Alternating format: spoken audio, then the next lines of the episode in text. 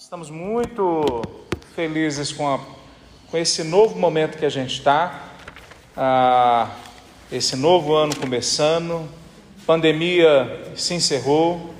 Ah, e a gente terminou o ano conversando sobre a ação do Espírito Santo, sobre a nossa, o que, que é ser espiritual.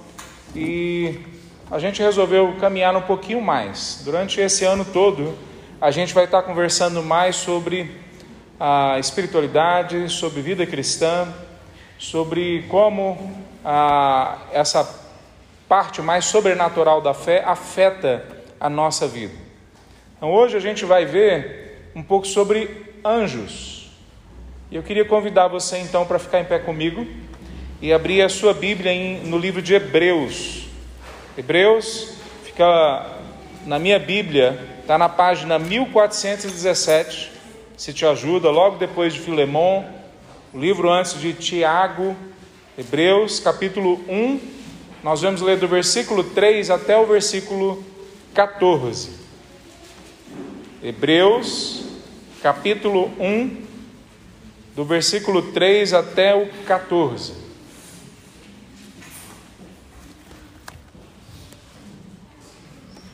Hebreus capítulo 1, do versículo 3 ao 14, diz assim: O Filho irradia a glória de Deus, expressa de forma exata o que Deus é, e com Sua palavra poderosa sustenta todas as coisas. Depois de nos purificar de nossos pecados, sentou-se no lugar de honra à direita do Deus majestoso, majestoso no céu o que revela que o filho é muito superior aos anjos, e o nome que ele herdou superior ao nome deles. Pois Deus nunca disse a nenhum anjo: Você é meu filho, hoje eu te gerei. Ou ainda, eu serei seu pai e ele será meu filho. E quando ele trouxe seu filho ao supremo, ao o seu filho supremo ao mundo, disse que todos os anjos de Deus o adorem. A respeito dos anjos, ele diz: Ele envia seus anjos como ventos e seus servos como chamas de fogo. Mas ao filho, ele diz: Teu trono, ó Deus, permanece para todo sempre. Tu governas com cetro de justiça. Amas a justiça e odeias o mal. Por isso, Deus, o teu Deus, te ungiu. Derramou sobre ti o óleo da alegria, mais que sobre qualquer outro. E diz também: no princípio, Senhor, lançaste os fundamentos da terra, e com tuas mãos formaste os céus. Elas deixarão de existir, mas tu permanecerás para sempre. Eles se desgastarão como roupa velha. Tu os desdobrarás como um manto, e te desfarás deles como roupa velha. Tu, porém, és sempre o mesmo, teus dias jamais terão fim.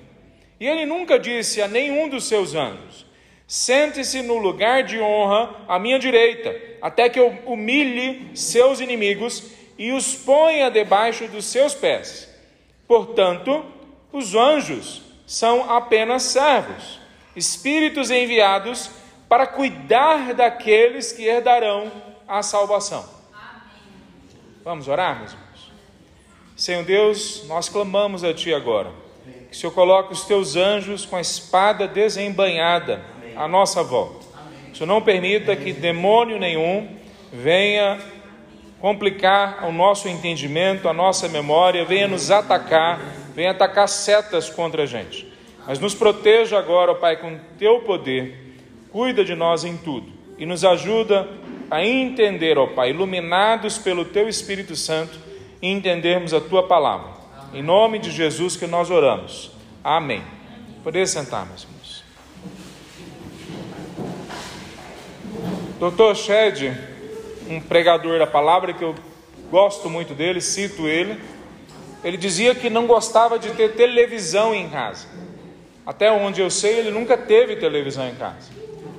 Não por causa de qualquer motivo ah, bobo, corriqueiro que algum outro possa achar, mas porque ele achava que a Bíblia sozinha tem muito mais histórias do que as ficções podem nos apresentar na televisão. Não existem livros, não existem filmes, não existem novelas, seriados, não existe nada que se compare à história que a Bíblia revela. Amém. Nós não sabemos nada comparado com aquilo que a Bíblia apresenta para nós sobre a realidade. Quer dizer, a ficção que é apresentada para a gente nos livros de literatura não chegam nem perto da riqueza que a Bíblia apresenta para a gente. E por causa disso, Shed dizia que ele preferia não ter televisão na casa dele, ele preferia ir para a palavra de Deus e se afundar naquelas histórias, naqueles detalhes, naquelas circunstâncias que mostrava que a vida é muito mais rica do que a gente imagina. Pastor Hernandes Dias Lopes, um pastor presbiteriano, tradicional, calvinista, conta uma história, história com H, que na guerra do Yom Kippur, em 1973, outubro de 73, quando, quando alguns países árabes ou muçulmanos tentam invadir Israel, não só os israelitas lutam pelo país deles, mas anjos de Deus são vistos pelos exércitos inimigos, sírios, egípcios, lutando a favor daquele país. E por isso Israel vence uma batalha que, humanamente falando, naquele momento era impossível eles vencerem. Veja, foi pastor Hernandes Dias Lopes que me contou essa história. Eu fui para o Google pesquisar e vi que tem um monte de gente que fala um monte de coisa sobre essa batalha. Mas o fato é que todos eles concordam numa coisa: eles viram anjos de Deus lutando naquela batalha. A primeira vez que eu prestei atenção nisso, eu tinha mais ou menos 10 anos de idade. Nós estávamos voltando, meu pai, minha mãe, minha família, de da Baixa da Égua. Era a fazenda do meu avô, lá em Tocantins, ah, que a gente gastava mais ou menos 24 horas para percorrer 100 quilômetros no meio de um lugar que supostamente tinha uma estrada. A gente nunca achou a estrada. Meu pai, doido, colocava o carro naquela direção. Quando eu ouço hoje as pessoas falando que precisa de carro 4x4 para entrar nesses locais, eu lembro do meu pai, que entrava com um Monza hatch, aquele Monza pequenininho, dentro do, daquele ambiente, entrava e saía. Numa das vezes, o carro de repente parou. Parou, sem motivo nenhum. A gente pensou que tinha atolado o carro. Meu pai achou estranho, ainda dentro do carro, falou: Como atolou aqui? A gente tinha passado num areião grande, seco, quente, mas atolava o carro no areião. Mas a gente já tinha passado daquele areião. E quando nós descemos do carro, meu pai comprovou: não tinha nada segurando a roda do carro. O carro simplesmente parou. E meu pai, com uma convicção que poucas vezes eu vi na face dele, falou: o anjo de Deus segurou o carro. Nós abrimos o capô do carro para ver o que tinha acontecido. A hora que a gente abriu, subiu o fogo. E nós começamos a jogar roupa molhada, que era a única coisa com água que tinha dentro do carro. Roupa molhada em cima do fogo e acabou o fogo. Depois, com 18 anos de idade, a gente estava, eu contei parte dessa história alguns domingos. A gente tinha acabado de sair do Bougainville, um rapaz que estava endemoniado, ou seja, um demônio controlava a vida dele. E nós levamos até a casa de um pastor, e aquele pastor, junto com a gente, nós expulsamos aquele demônio no nome e na autoridade de Cristo Jesus. Na noite seguinte, eu e mais eu, minha irmã e mais um amigo fomos fazer uma serenata para aquele músico profissional. Olha como nós éramos petulantes, né? Um músico profissional foi receber serenata de nós três. Eu e minha irmã, até que nós cantávamos mais ou menos. O meu amigo era super desafinado. Não, não valia nada ouvir ele, ah, a não ser a sinceridade do coração dele. Nós cantamos.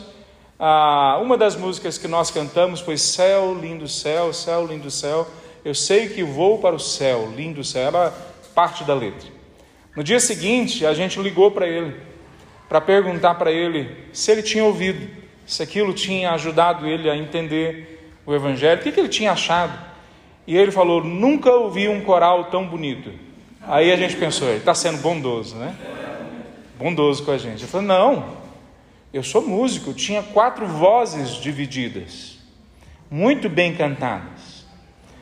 Parecia que a quadra inteira estava ouvindo vocês, porque estava muito alto o volume da música. E enquanto o coral estava cantando, eu fui curado de cirrose. Eu fui no médico hoje e não tem mais cirrose. Nós desligamos o telefone, eu olhei para o meu amigo que estava do lado, para minha irmã, nós não entendemos nada, a não ser que Deus tinha feito algo maravilhoso naquele dia. Os anjos de Deus vêm até a gente. A, a segunda ou terceira vez que eu ouvi falar de anjos, eu já era pastor, 23 anos de idade. E eu fui a uma cidade do interior de São Paulo, em Dayatuba, e eu cheguei naquela igreja para pregar, uma igreja que o pastor, o seu Shed, pregava lá constantemente. Então eu me, pre me preparei mais do que o normal. Preguei no livro de Efésios, doutora Bárbara Burns, uma mulher de Deus, tinha passado um semestre explicando para a gente sobre aquele livro. Eu falei, nessa igreja eu não posso vacilar. O doutor Shed prega lá constantemente. E lá fui eu, com 23 anos, pregar. Enquanto eu estava pregando, alguns profetas que tinham naquela igreja ah, começaram a entregar profecias, ou pelo menos eu vi aquele barulho, e no final do culto eles vieram conversar comigo. Nós ouvimos coisas hoje que a gente nunca tinha entendido da palavra de Deus. Eu, sério, me mostra o que, que foi, porque eu não tinha certeza o que, que eu tinha falado para aqueles homens que viam anjos, porque foi o que eles me falaram na sequência. Eu fui para a casa de um deles na sequência. Enquanto a gente estava jantando, eu comecei a perguntar para ele sobre anjos. Ele falou: Tem um sentado aqui agora. E eu falei: E agora? O que, que eu faço? Continuo a comer? Paro de comer? Porque, é, qual que é o próximo passo?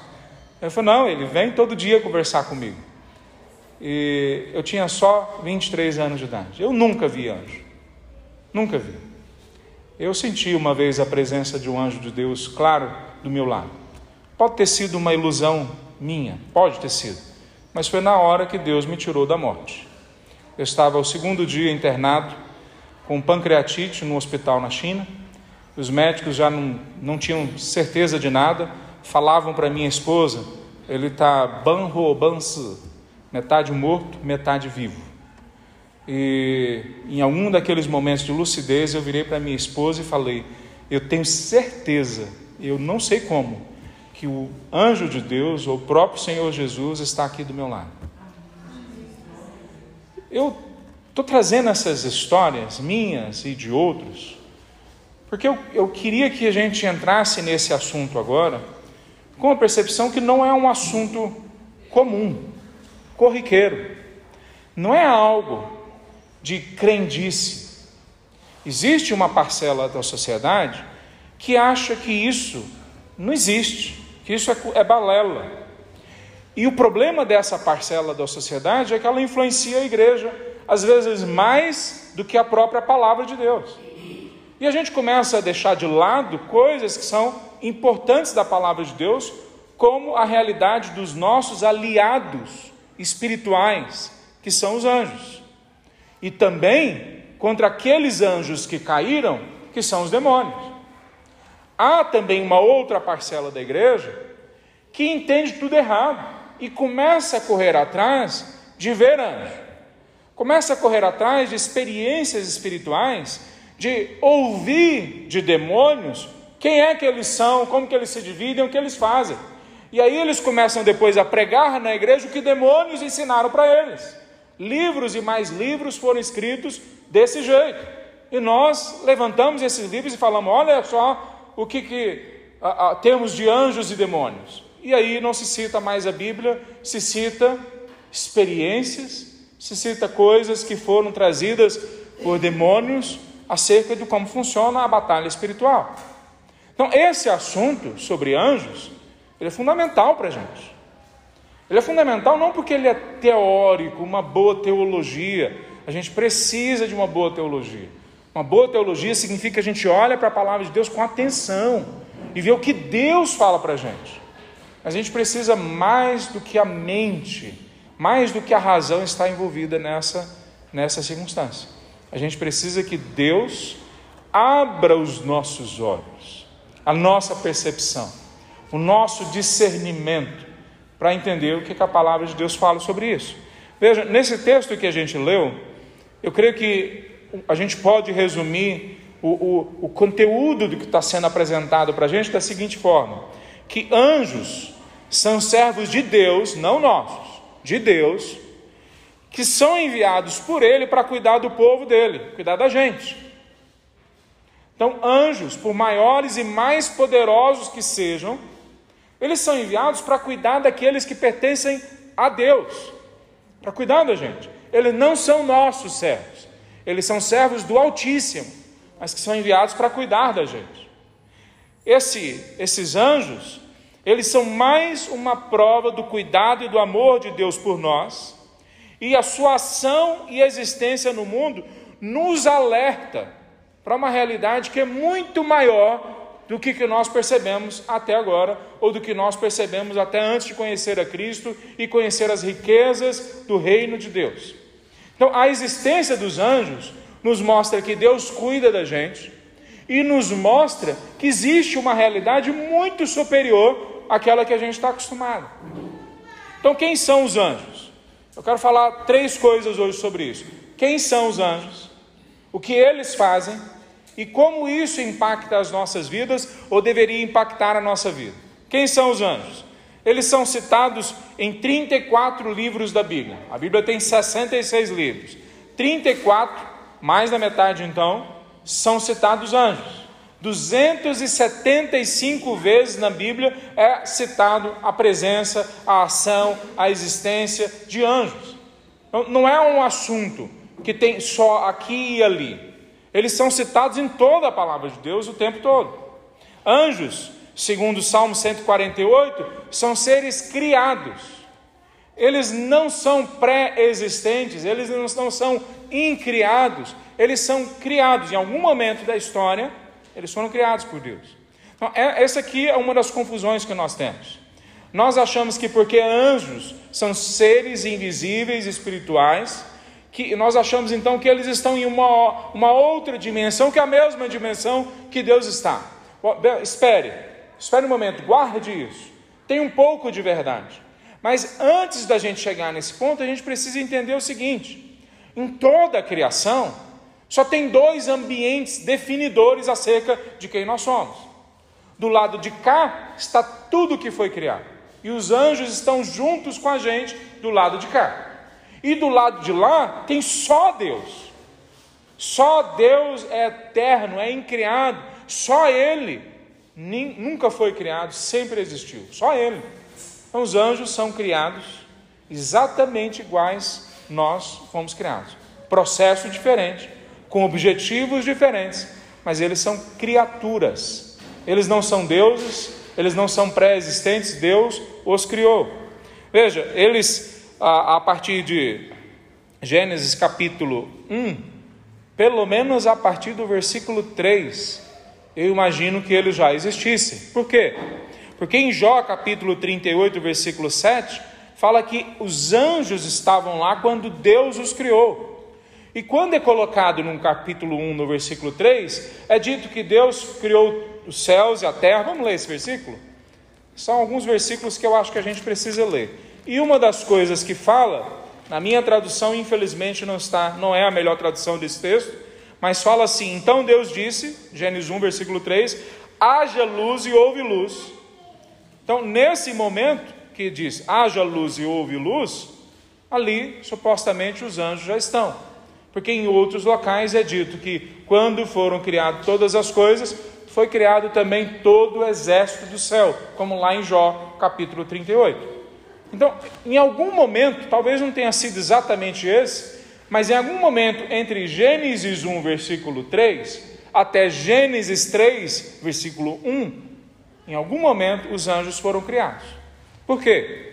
Porque a partir de Gênesis capítulo 3, nós ouvimos a história da queda, do pecado. E quem traz o pecado é Satanás, um anjo caído. Então, os anjos caíram em algum momento, eles foram criados como tudo mais. Mas em algum momento, depois de Gênesis versículo, ah, capítulo 1, versículo 3, eles foram criados. A palavra de Deus apresenta que eles têm, talvez, diversas posições ou ranks, como no, no exército. arcanjos, querubins, serafins e só anjos. Parece que isso é mais ou menos assim. Quando a gente ouve, por exemplo, que o príncipe dos exércitos do Senhor, Miguel, lá em Daniel capítulo 10, ou em Judas, quando cita Miguel novamente, parece estar dizendo que ele é superior na sua autoridade do que os outros anjos.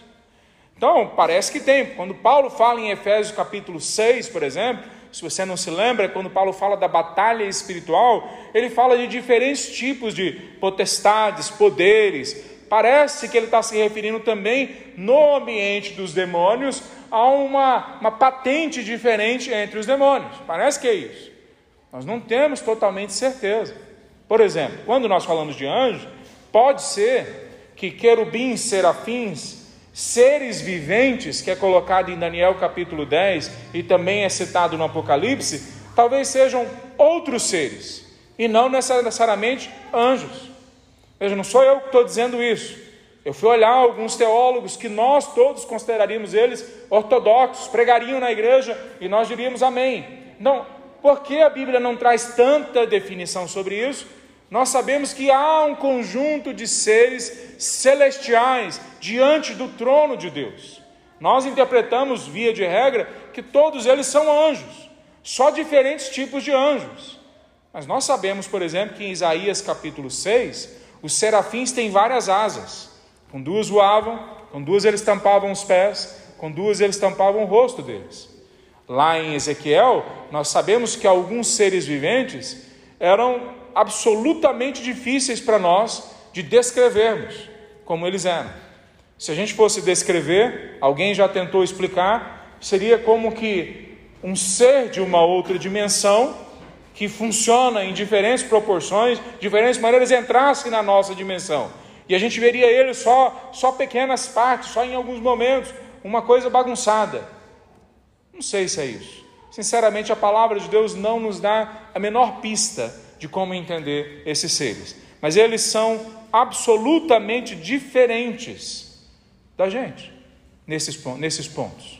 Eles são extremamente poderosos.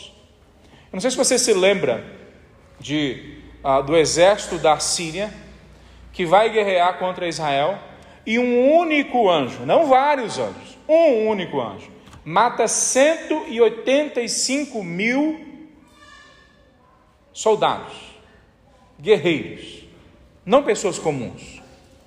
185 mil pessoas prontas para a guerra são mortas por um único anjo do Senhor. Quantos anjos há? Um único anjo fez isso. Quantos anjos há na palavra de Deus? Nós olhamos em Apocalipse capítulo 5, versículo 1, diz que existiam miríades e miríades, milhares e milhares de anjos em volta do trono de Deus. Só em volta do trono de Deus, uma miríade tem 10 mil. Então, miríade sobre miríade, 10 mil vezes 10 mil, desculpa, 12 mil vezes 12 mil, que é o que está lá, são 144 milhões de anjos, sem contar o resto da conta que eu não sei nem como faria. Miríades, miríades, milhares e milhares não sei quanto alguém já fez a conta e disse que chegaria a algo em torno de 200 milhões de anjos só em volta do trono de Deus. E por que, que eu digo só? Porque lá está falando em volta do trono de Deus. E depois em Apocalipse 7, versículo 1, é falado que é uma quantia inumerável, que não dá para contar. Todos os anjos de Deus estavam ali em Apocalipse 7, versículo 1. Então nós não sabemos em Daniel, em Ezequiel, em outros locais, falam que são milhares e milhares, milhões e milhões, numa conta que nós nunca poderíamos chegar nela. Tem 108 uh, ah, bilhões de pessoas que passaram pela face da terra. Mateus disse para a gente algumas semanas atrás. De 106 a 108 bilhões. É de se supor, supor, opinião, a palavra de Deus não está dizendo exatamente isso, que tem mais anjos do que pessoas que já passaram pela face da terra. Por exemplo, na mentalidade judaica, que é da onde saem os textos da palavra de Deus, ah, quando Paulo fala, eu fui ao terceiro céu, 2 Coríntios capítulo 12, ele está dizendo que foi até o paraíso.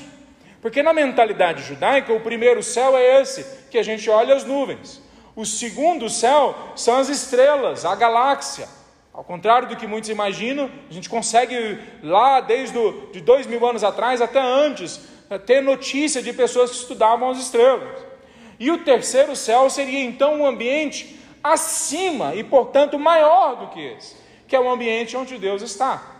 Então, na mentalidade de Paulo e de todos os escritores da Bíblia, esse ambiente onde Deus está, se é que a gente pode se tratar assim, porque é uma situação espiritual, não é necessariamente uma geografia como a gente entende, mas eles entendem que é algo absolutamente maior de toda a realidade que nós conhecemos. Veja, então, quando nós olhamos esses anjos, eles são tratados por nós, pela palavra de Deus, melhor dizendo, como nossos aliados. Eliseu ele e o seu servo olham para fora dos muros da cidade ou da cidadela onde eles estão, e eles veem um exército imenso preparado para a batalha contra eles, por causa de Eliseu, que por causa dele esse exército perdia batalhas, então mandaram ali os inimigos de Israel para acabarem com Eliseu. E Eliseu está tranquilo. E o servo de Eliseu fala: Como que você pode estar tranquilo diante disso? E Eliseu ora naquele momento em 2 Reis 19, 35, para que se abrisse o olhar do servo de Eliseu.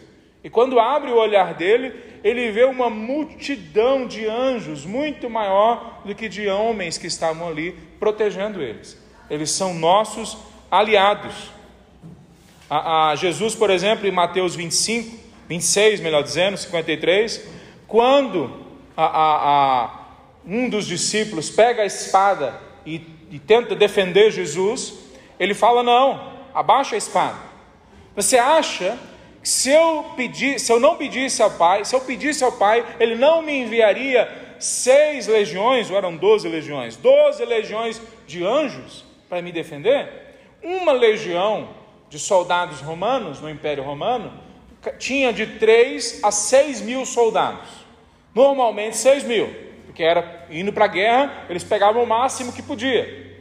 Então Jesus está falando: você acha que se eu pedisse a Deus agora, Ele não enviaria para mim 72 mil anjos para me proteger? 72 mil. Um anjo matou 185 mil homens. E Jesus falou: Você acha que se eu pedisse, eu não teria 72 mil anjos agora diante de mim aqui para me proteger?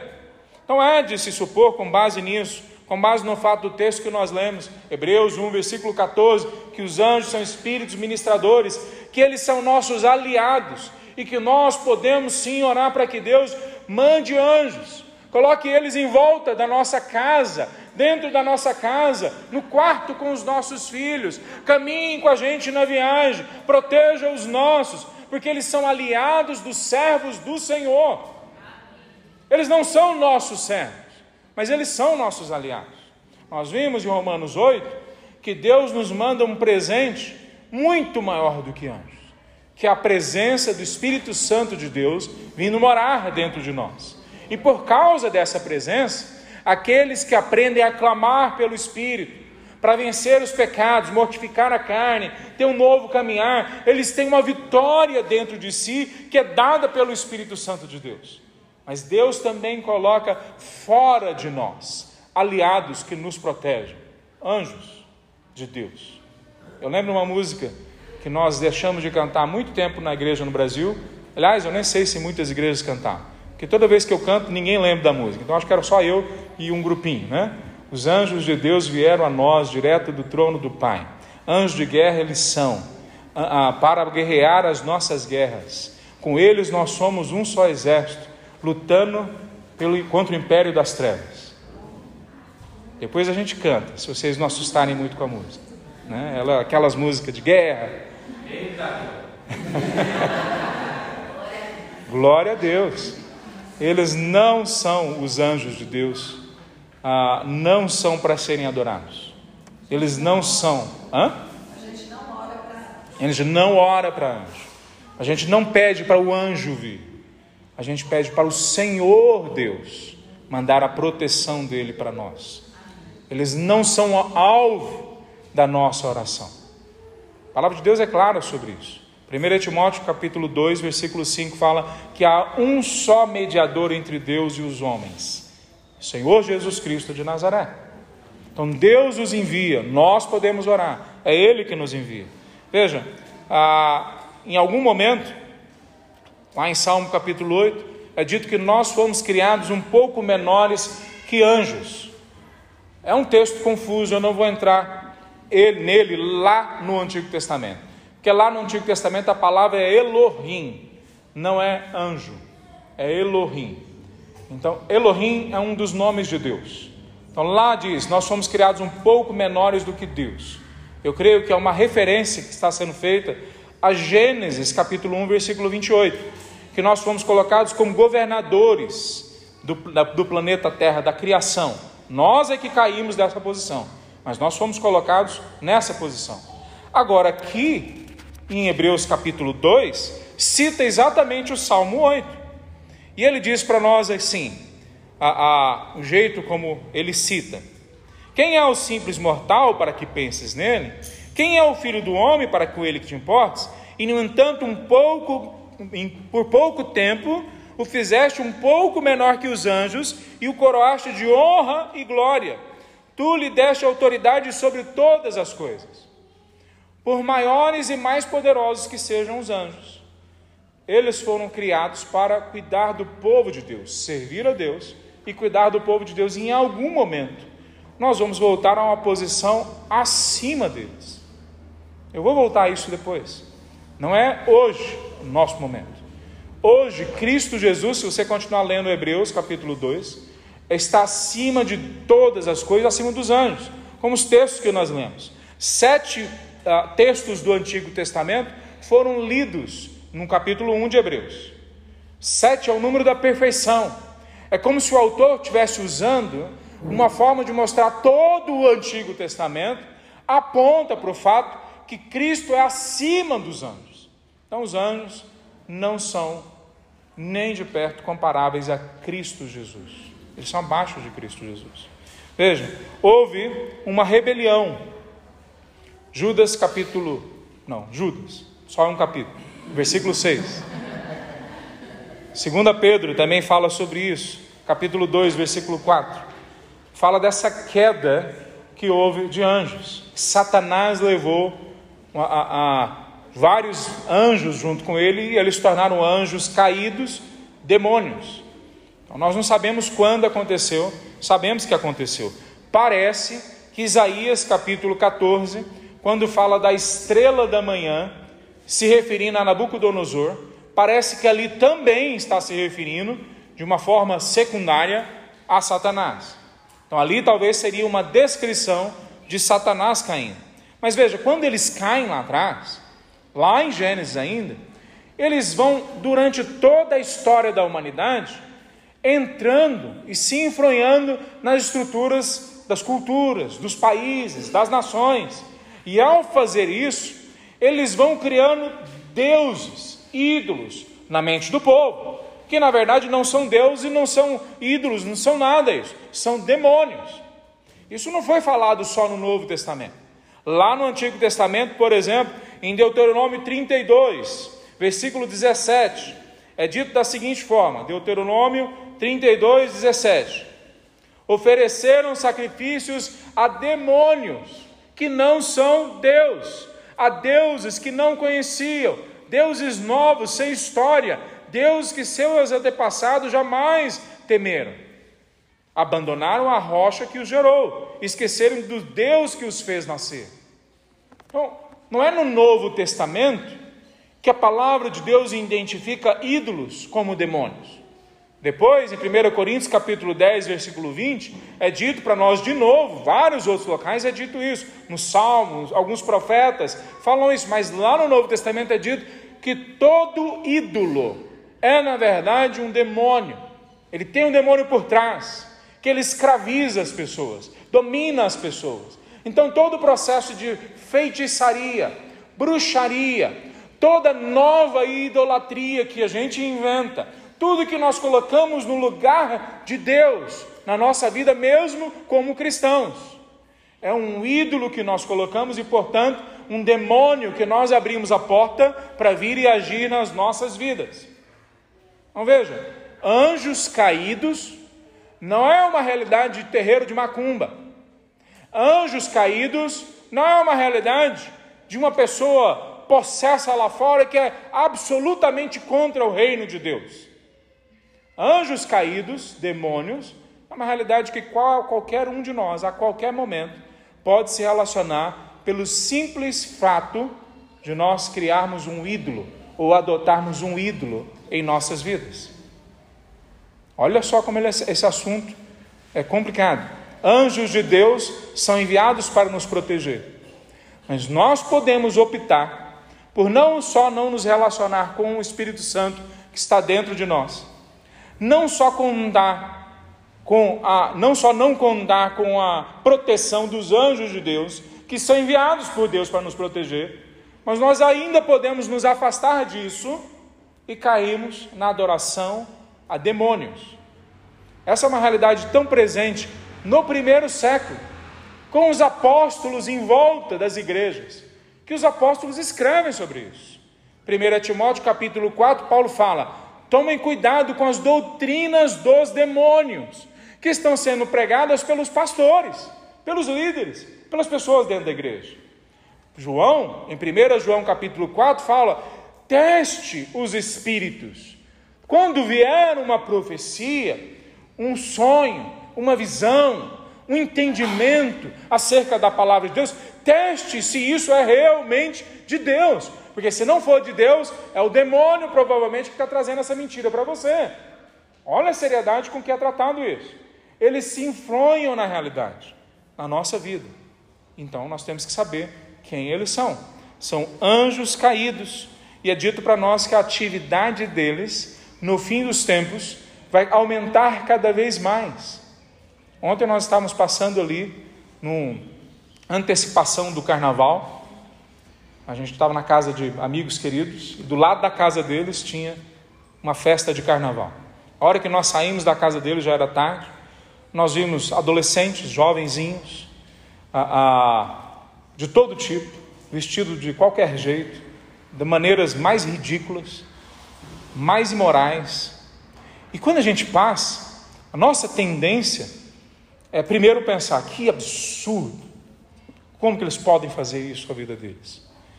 Se a gente é um pouco mais sensível à voz de Deus, à ação da, da que a palavra de Deus fala para a gente, a gente começa a ter misericórdia deles.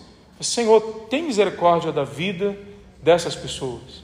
O que, que o pai e a mãe dessa criança, desse adolescente, vai sentir quando essa criança chegar desse jeito, trocando as pernas em casa, talvez depois de ter sido judiada por Satanás nessa festa?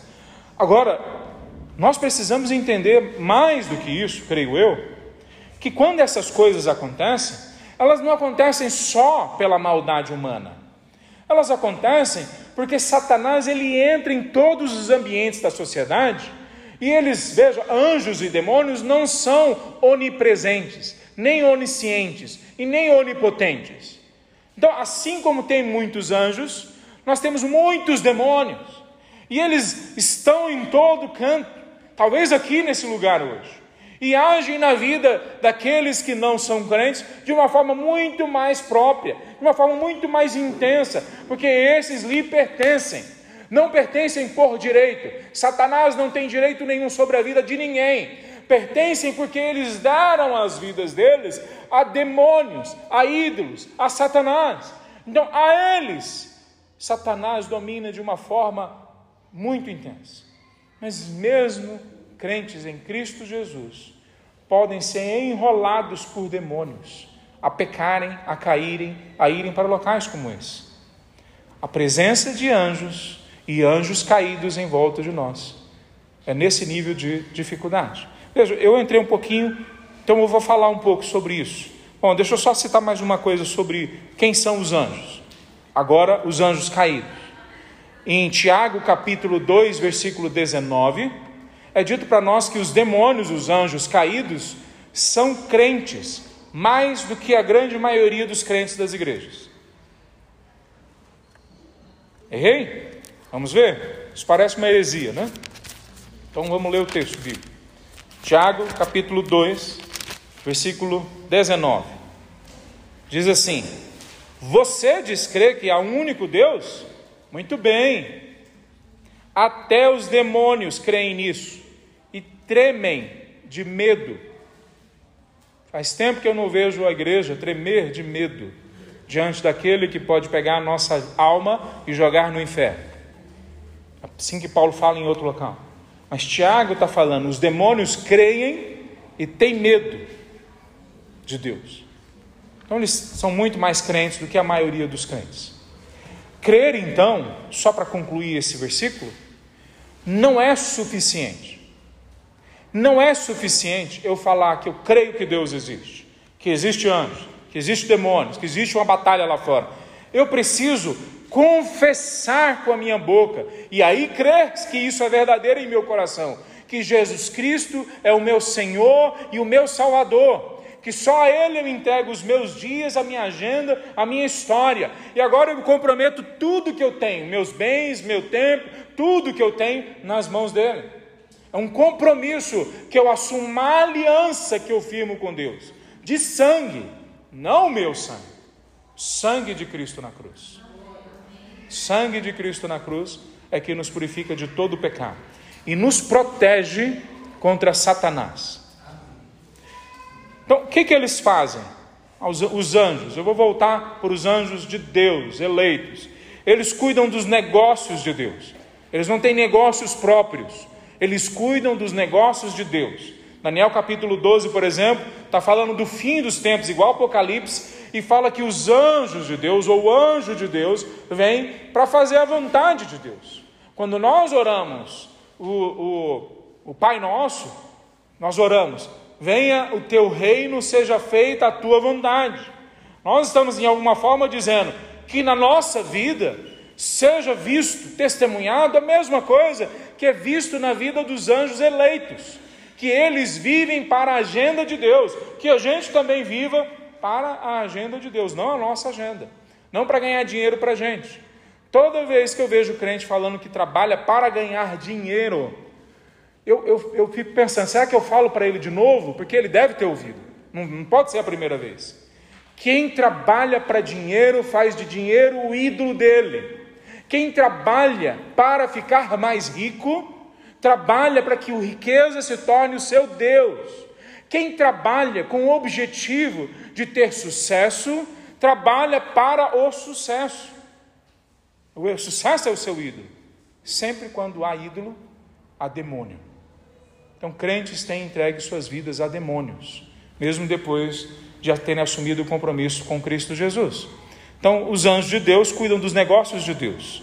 Ah, eles estão ativos na reconciliação, eles vão lá e livram Ló, em Gênesis capítulo 19, numa circunstância complicada. Eles falam a palavra de Deus. O anjo Gabriel, que lá no Antigo Testamento, quase 2.600 anos atrás, vai lá e fala para Daniel: é o mesmo anjo Gabriel que séculos depois fala para Maria acerca da vinda de Cristo Jesus, em Lucas capítulo 1, versículo 26. Então eles falam da palavra de Deus. Em Mateus 28, de novo, é mostrado para a gente os anjos agindo em torno, em volta de tudo que Cristo está fazendo eles cuidam de Cristo depois do jejum de 40 dias e das tentações, eles servem a Cristo naquele momento, eles consolam a Cristo no Getsemane, eles vão, depois que Cristo ressuscita, levar notícia para aquelas mulheres que vão até o túmulo. Então, os anjos de Deus estão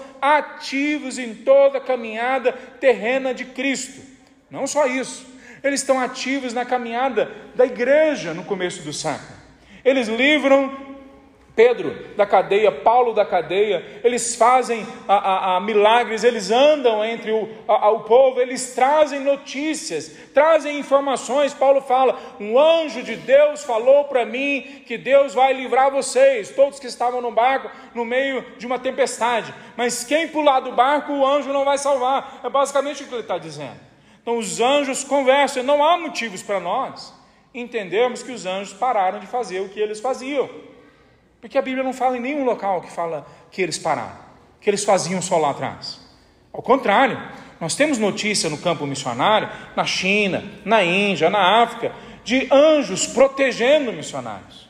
Os missionários muitas vezes não viram, mas as pessoas que foram atacar, os missionários viram e se, se assustaram e não atacaram os missionários. Nós temos notícias de muçulmanos, de hindus, a, a, buscando em conhecer a verdade, mas não tinham acesso porque não havia missionários próximos deles. E eles tiveram sonhos, visões, visita de anjos, pessoas vestidas de branco, luminoso, chegavam até eles e falavam: vão até a próxima cidade, porque lá há uma pessoa que vai te explicar toda a verdade. E esses muçulmanos, esses hindus, iam até a próxima cidade, encontravam missionários, os missionários pregavam para eles, e depois eles falavam: Nós sonhamos com um homem de branco, nós vimos um homem de branco. Uma pessoa veio para falar com a gente e falou para procurar vocês. Então, os anjos continuam atuando entre nós, agindo entre nós. Segundo a, a Mateus 18, 10, os anjos nos protegem. É talvez uma, um, um, um complemento, ou uma explicação, ou uma aplicação de Salmo 34, que fala que os anjos de Deus se acampam ao redor daqueles que os temem coisa que é repetida semelhante no capítulo 91, no Salmo 91. Mas veja, no Salmo 91 e no 34 é dito que ele acampa em volta daqueles que o temem. Não é para qualquer um, é condicional. Salmo 91, leia comigo esse, esse texto. Aquele que habita no abrigo do Altíssimo encontrará descanso à sombra do Todo-Poderoso. Então, aquele que vai até a sombra do Altíssimo, ele descansa. Depois no versículo 11: Pois ele ordenará a seus anjos que o protejam, onde quer que ele vá. É uma citação de Jesus, que, que Jesus usa acerca dele, na verdade, Satanás fala para Jesus, para tentar a Jesus, e é, mas é, uma, é uma, um versículo falando sobre todos nós. Os anjos nos protegem. Nós, quem? Quem são esses nós? Olha o versículo 14, Salmo 91. Livrarei aquele que me ama, protegerei o que confia em meu nome. Quando clamar por mim, eu responderei, estarei com ele em meio às dificuldades. Eu resgatarei e lhe darei honra, com vida longa o recompensarei e lhe darei minha salvação. A quem? A quem ama o Senhor, a quem teme o Senhor, a quem busca o Senhor. Não é a qualquer um, nem mesmo para todo crente. É uma promessa para todo crente, mas para todo crente que busca a Deus com temor, que se entrega a Deus, que clama a Deus, que vem até a presença de Deus. Então, o que, que eles fazem? Esses anjos cuidam de nós, eles testemunham, eles glorificam ao nome de Deus, e eles testemunham também o que nós fazemos. 1 Pedro diz que os anjos ficam olhando para nós, tentando entender como que o Evangelho está trabalhando dentro do nosso coração, como que gera esse negócio. Porque nem anjos e nem demônios leem pensamentos. Talvez alguns vão parar, pastor, um dia desse você falou que você não tinha certeza. Eu tenho agora, mudei minha ideia. Eu tenho certeza. Depois de eu ler os textos que eu li, não creio que anjo e demônio leia o nosso pensamento. Só o espírito do homem sabe o que há dentro do homem, só o espírito de Deus sabe o que há em Deus e aqueles a quem Deus revelar, é assim que Paulo fala. Eu creio que na nossa mente só o Espírito Santo de Deus entra e conhece o que nós pensamos lá dentro. Mas os anjos veem o que nós fazemos. Em 1 Coríntios 11, versículo 10, é dito para as mulheres virem de véu para a igreja. Então, todas vocês, desculpem, vocês estão com a roupa errada. Estou brincando. Então. Era um contexto específico cultural, onde as mulheres mostravam duas coisas: que elas eram mulheres, então era uma roupa que mostrava que elas eram mulheres dignas, elas não eram prostitutas, elas não estavam se, tentando se vestir de homens, elas eram mulheres dignas, e mais do que isso, com o véu mostrava que elas entendiam autoridade, elas se submetiam à autoridade exercida naquele local. E não só em relação às mulheres, mas em relação a todos nós. Respeitar a autoridade faz parte da nossa caminhada com Deus. E lá em 1 Coríntios 11, versículo 10, é dito que os anjos de Deus observam e que por isso as mulheres, lá, aplicando as mulheres, têm que se preocupar como se vestem, como se comportam, se elas realmente estão caminhando corretas diante de Deus. Será que é só para mulheres? Em 1 Pedro capítulo 3, versículo 7, se eu não me engano, é dito que os homens, quando oram, se não estiverem bem com as suas esposas, suas orações não sobem ao céu. Deus presta atenção, os anjos de Deus prestam atenção. Paulo fala com mais clareza ainda sobre isso em 1 Timóteo 5, 21. Ele fala para Timóteo, olha o que Paulo fala. Ele diz assim: Exorto você, Timóteo, na presença 5:21.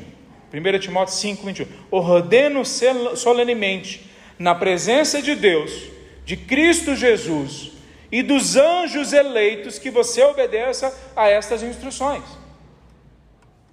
Então, nós precisamos entender o seguinte: que quando nós estamos falando de anjos, nós estamos falando de pessoas que são mensageiros de Deus e que estão o tempo todo em volta de nós.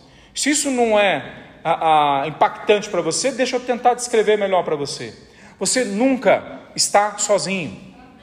Quando você peca, um anjo de Deus os anjos podem estar ali.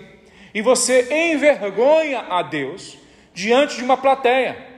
Quando você erra, você não só peca contra Deus e entristece o coração de Deus e quebra então essa harmonia relacional entre você e Deus. Como você também humilha o nome de Deus, desonra o nome de Deus diante de anjos e demônios. Não é o argumento principal. A gente não pode pecar, especialmente porque é contrário a Deus. Mas para mim é um argumento bastante forte. Saber que quando eu estou sozinho e faço algo errado, eu não estou sozinho. Há anjos e demônios testemunhando se eu honro ou se eu desonro o nome de Deus. Então, qual que é o impacto então disso em nossas vidas? Satanás vem para roubar, matar e destruir. Então, anjos de Deus vêm para nos proteger. Satanás vem para nos destruir. Anjos de Deus têm aos milhões, talvez aos bilhões, em volta de nós, de volta do trono de Deus.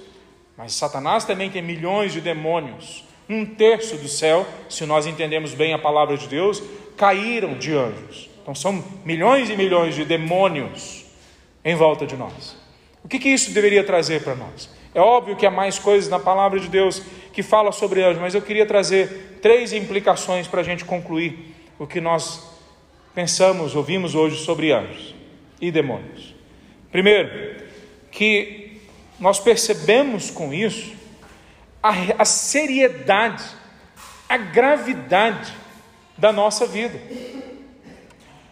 Deus se preocupa tanto com a gente que ele coloca hostes, miríades, milhares de anjos em volta de nós. A Bíblia não fala que tem anjos da guarda, do jeito que é falado muitas vezes. Em Mateus 18, 10, diz que os anjos de Deus cuidam dos pequeninos. Eu acho que ali está se referindo aos discípulos de Cristo Jesus e não a crianças, como alguns acham que as crianças têm anjos da guarda. Mas também não acho que ali está dizendo que cada um de nós tem um anjo cuidando de nós.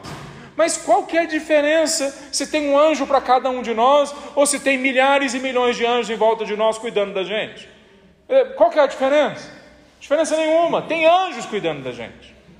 Então, olha a gravidade da situação que nós entramos. Nós estamos num ambiente sério, um ambiente que exige de nós solenidade. É por isso que quando Moisés chega perto da sarça e ali o anjo do Senhor está na sarça, veja, Senhor Deus Jeová, eu entendo assim, grande parte dos teólogos creio que entendem assim, ele não aparece em nenhum momento para Israel e para ninguém.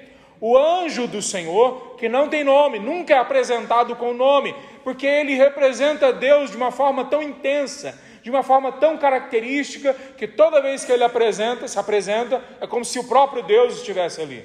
Então o anjo do Senhor fala para Moisés: tira as sandálias dos seus pés, porque o local aonde você está é santo. Será que o anjo de Deus estava falando para ele que aquele local geográfico era santo? Não, ele estava falando o seguinte, filho, Toda vez que você perceber que sua, seus olhos, sua percepção for aberta e você entender que tem anjos, que tem ação de Deus sobrenatural, usa esse momento para entender a seriedade da vida, para entender a seriedade da circunstância em que você foi colocado. Que a história humana é um pedacinho dentro da história de Deus, que nós somos nada, mas nós somos colocados no centro da ação, do amor, do cuidado de Deus. Não pelo nosso valor, pelo valor de Cristo na cruz. Nós não somos o centro de Deus. Cristo Jesus é o centro. Mas Ele vem até nós. E com toda essa gravidade, essa seriedade, Ele diz em 1 Coríntios capítulo 6 que nós vamos julgar anjos. Por mais poderosos que sejam os anjos, nós somos colocados acima, vamos ser colocados acima deles.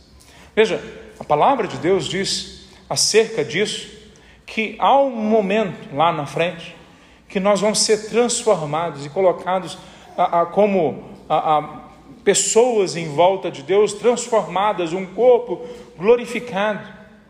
Nem um anjo foi dado a ele a presença do Espírito Santo dentro do coração dele. Pelo que tudo indica, então, é dado a nós, mesmo agora, a oportunidade de nós termos uma relação com Deus que nem anjos podem ter. Eu não entendo isso. Se você estiver achando que eu entendo, talvez esteja pensando, ele deve estar falando uma coisa assim que é muito difícil para a gente entender. É mesmo, eu também não entendo isso. Como que anjos que chegam diante do conselho de Deus, como está lá em Jó capítulo 1, de alguma forma podem perder para mim, porque eu tenho o Espírito Santo morando dentro de mim, a presença de Deus habita dentro de mim. Eu não paro para prestar atenção nisso o tempo todo, eu não amadureci o suficiente, mas há um dia que eu vou chegar lá na frente, diante do trono de Deus, e que Ele vai falar para mim e para todos aqueles que entregaram as suas vidas a Jesus: venham para perto de mim, você, servo bom e fiel. E naquele momento, nós vamos talvez experimentar isso de uma forma que nós não podemos nem imaginar hoje. A presença de Deus vai ser interpretada, sentida, vivenciada por nós, filhos de Deus, mais do que os santos anjos eleitos de Deus conseguem. Você consegue entender a gravidade dessa situação? Eu não sei você, eu não consigo sair depois que eu olho esses textos e pensar em trabalhar para ganhar dinheiro mais. Eu não consigo sair depois que eu olho isso e trabalhar para o sucesso mais. Veja, não há problema a gente ganhar dinheiro, trabalhar para ter excelência, mas que a excelência seja uma forma da gente glorificar o nome de Deus e não de dizer isso que é a minha importância. Não há problema nenhum para nós em aproveitarmos as, as bênçãos financeiras, riquezas que Deus possa mandar, mas a hora que isso se torna o alvo da minha vida, eu não estou só em pecado, eu estou desconsiderando a seriedade da vida. Então eu oro para que todos vocês sejam impactados com essa mensagem, e eu também. Segunda implicação que a gente tem nesse texto, que a gente começa a perceber o perigo de se viver. É perigoso viver. É perigoso viver. Nós estamos num campo de batalha. Há demônios em volta da gente. E veja, alguém pode perguntar, mas demônio pode possuir um crente em Cristo Jesus? Depende do que você está querendo dizer com isso. A palavra possuir não existe no Novo Testamento. Não existe essa palavra no Novo Testamento. O Novo Testamento fala de uma, de uma ação demoníaca de influenciar pessoas de tal forma que algumas podem ficar doentes fisicamente, emocionalmente, Algumas delas podem ter as suas faculdades, em alguma medida, e às vezes bastante ampla, dominada por Satanás, a ponto da sua boca falar as palavras de Satanás, como Pedro falou e Jesus fala: Afasta de mim, Satanás, para Pedro. Ah, mas isso era antes dele receber o Espírito Santo. Lá em Gálatas, Paulo questiona e confronta Pedro, porque Pedro começa a agir com base em doutrinas de demônios, dizendo que é necessário voltar à lei de novo. E Pedro é questionado mais uma vez. O Pedrão, o Pedro, o apóstolo Pedro, é influenciado por Satanás. Então veja, como é que você entende essa palavra possuído? Se for do ponto de vista bíblico, deixa eu explicar para você. Todo aquele que não entregou a sua vida a Cristo Jesus pertence a Satanás, é possuído por Satanás, é posse de Satanás. Não existe neutralidade. Ou você é do reino da luz ou do reino das trevas. Então você pertence a ele. Se ele vai influenciar mais ou menos a sua vida, se ele vai dominar mais ou menos as suas faculdades, se ele vai castigar mais ou menos o seu corpo físico, as suas emoções, as suas relações, qual que é a importância no final? Você está indo para o inferno. É isso que deveria se preocupar. Então, todos que não pertencem a Jesus pertencem a Satanás. Eu não falo isso com prazer. Eu não falo isso querendo estar certo. Eu faço, falo isso com pesar no coração. Olha a gravidade, a seriedade, o perigo da vida. Agora, aquele que entregou a vida a Cristo Jesus, a, a, de novo, não é possuído, ele não é posse, ele não pertence a Satanás. Mas qual é o nível que Satanás pode influenciar, intrometer, entrar na vida dele?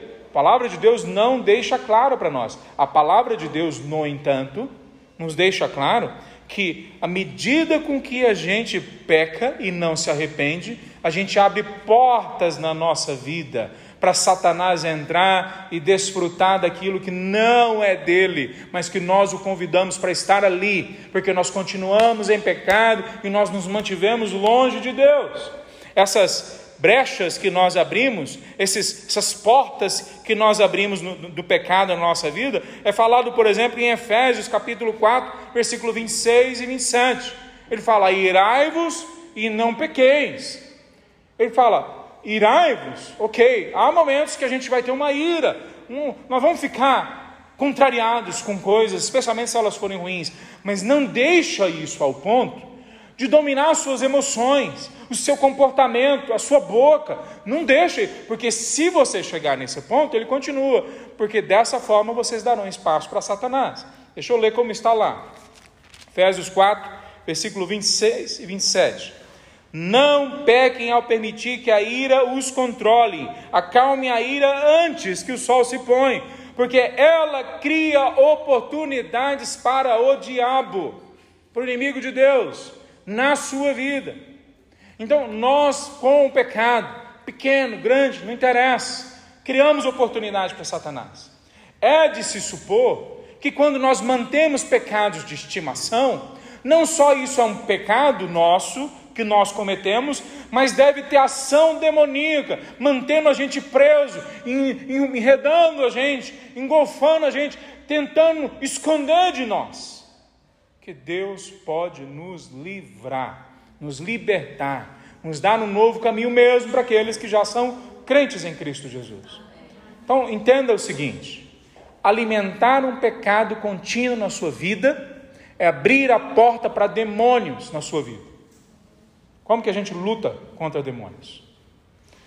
Bom, a palavra de Deus não sugere exorcismo, a palavra de Deus não sugere um monte de coisa que a gente vê por aí, a palavra de Deus, acima de tudo, sugere duas coisas. Primeiro, nosso caráter tem que ser igual ao caráter de Cristo. O nosso caráter, a nossa mente, a nossa boca tem que falar o que Cristo colocou na palavra dele. Dessa forma que a gente veste a armadura de Efésios capítulo 6. Não é a partir de uma ação, sabe, teatral, vou vestir a armadura de Deus. Satanás dá risada com isso. Ele para na sua frente e fica fazendo a mesma coisa que você. Não é também só citar versículos bíblicos. Satanás conhece a Bíblia melhor que você, ou saber doutrina, ou teologia. Não é também praticar exercícios sobrenaturais.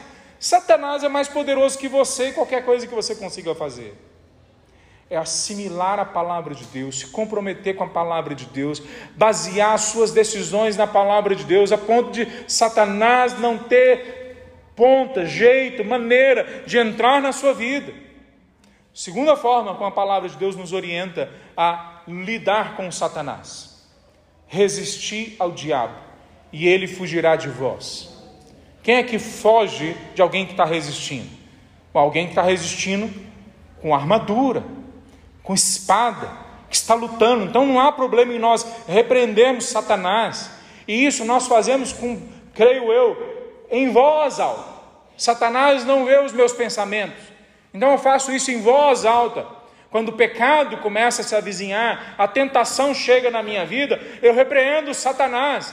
Não é só Satanás que tem que ser repreendido, a minha carne também.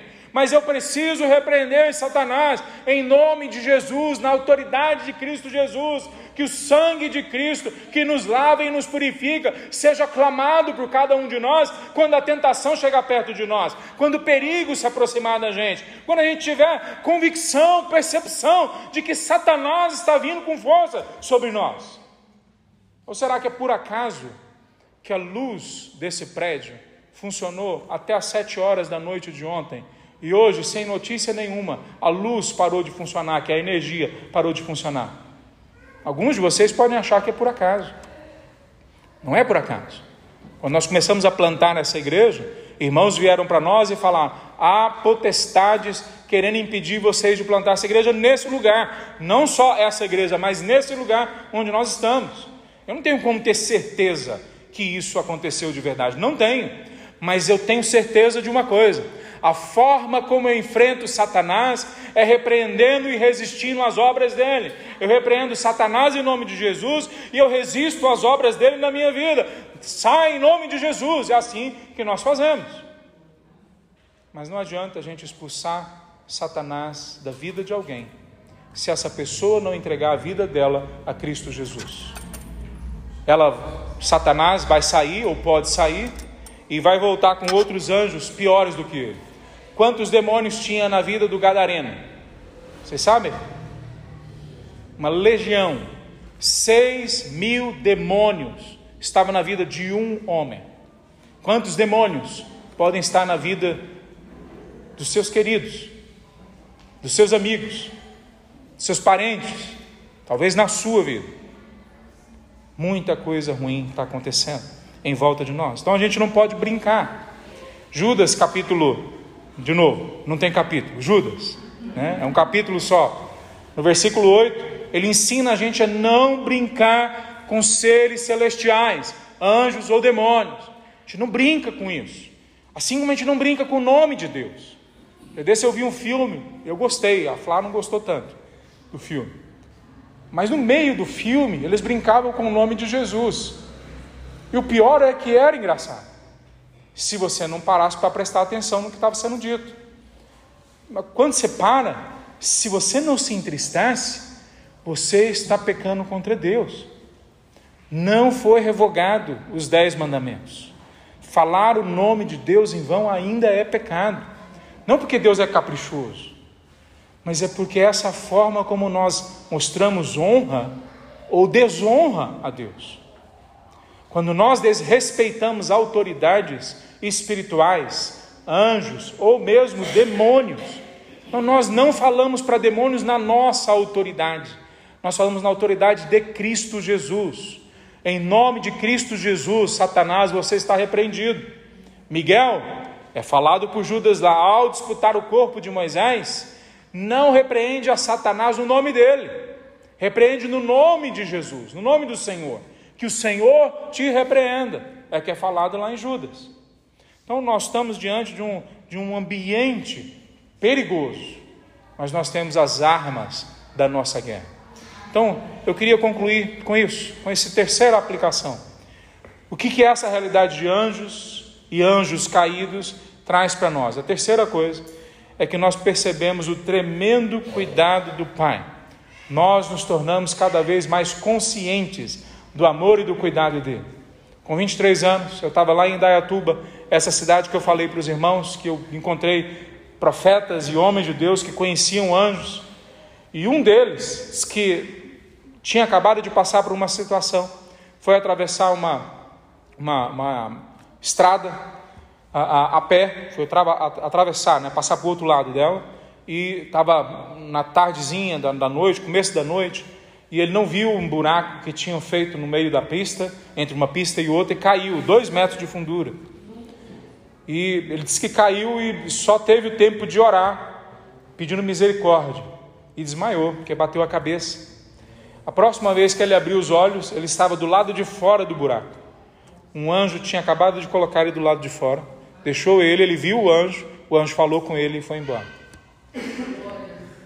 Qual que vocês acham que foi a impressão desse amigo nosso que eu conheci lá atrás, daí para frente, acerca do cuidado de Deus sobre a vida dele?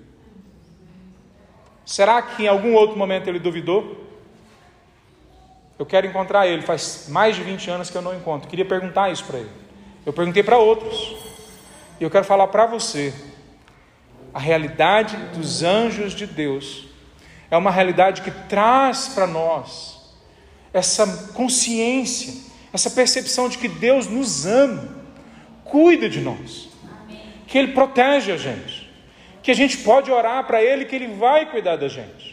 Há momentos que Deus permite sim que a gente caia, machuque, que a gente fique doente, que o carro bata. Há momentos que Deus permite que alguns de nós morram em acidente. É, é, Deus permite isso. E quando Ele permite isso, a providência, a vontade, o que Ele quer para nós é muito mais acima do que a gente pode entender e imaginar. Mas há grandes outros momentos, uma maior parte dos outros momentos, Deus está só aguardando a gente, clamar para Ele, cuida da gente, coloca o teu anjo em nossa mas Ele não já sabe que a gente precisa ser cuidado? Sabe, e misericordiosamente Ele cuida de nós, mas Ele também quer que a gente chegue até Ele e clame a Ele pelas nossas necessidades. Cuide da gente. Elias, 40 dias de jejum, um anjo trouxe para ele comida. Jesus, 40 dias de jejum, um anjo trouxe para ele comidas. Missionários nós temos visto no campo que receberam comida, bens, dinheiro, cuidado anjos de Deus trazendo até eles. E não tenham dúvidas. Deus cuidou essa semana de vocês todos, de mim, em vários momentos que nós não vimos mas Ele cuidou da gente. Eu não sei por que, que Deus usa anjos. Por que, que Deus não cuida só fazendo assim? Não sei. Mas eu também não sei por que, que Ele me usa para pregar. Certamente eu não sou a melhor pessoa para fazer isso. Eu não sei por que, que Ele usa você. Alguns de vocês eu não entendo mesmo por que, que Ele usa. Né? Outros eu entendo mais um pouquinho. Mas Ele resolveu usar instrumentos e nós temos aliados nessa batalha, que estão trabalhando diante de Deus e nos mostrando, inclusive, com seu modelo, com seu exemplo, como é que nós temos que honrar a Deus. Os anjos de Deus vieram a nós direto do trono do Pai. Eles estão aqui. Com eles nós somos um só exército, lutando contra o império das trevas. Que a gente possa crer na palavra de Deus e chegar até a presença de Deus e só a Ele, não a anjos a Ele. Ele pode mandar os anjos de Deus para nós, para nos cuidar. Vamos orar? Vamos ficar em pé? Se Deus falou com você, para você entregar a sua vida a Cristo Jesus, fugir do império das trevas, vem me procurar depois, vem conversar comigo, confesse a Cristo publicamente, para que você possa ser não possuído mais, ser posse mais de Satanás, mas ser posse do Espírito Santo de Deus, que ele habite no seu coração. Amém. Vamos orar? Santo Deus, nós louvamos o teu nome e nós clamamos agora, ó Pai, que o Senhor venha trazer uma percepção cada vez maior, ó Deus, das questões espirituais, sobrenaturais, da presença dos teus anjos, ó Pai, também do perigo que era, ó Deus, demônios, esses teus inimigos que, no, que lutam contra nós. Deus, abra a nossa percepção ah, para que a gente se aproxime de Ti, para que a gente admire mais a Ti, honre mais a Ti, para que a gente se apaixone, para que a gente ame mais a Ti, Senhor Deus. Que o nosso coração seja totalmente rendido à Tua presença e que, e que juntos, que juntos com Seus santos eleitos anjos, nós podemos louvar e glorificar o Teu nome para sempre, Pai. Em nome de Jesus que nós oramos. Amém. Amém. Poder sentar, meus.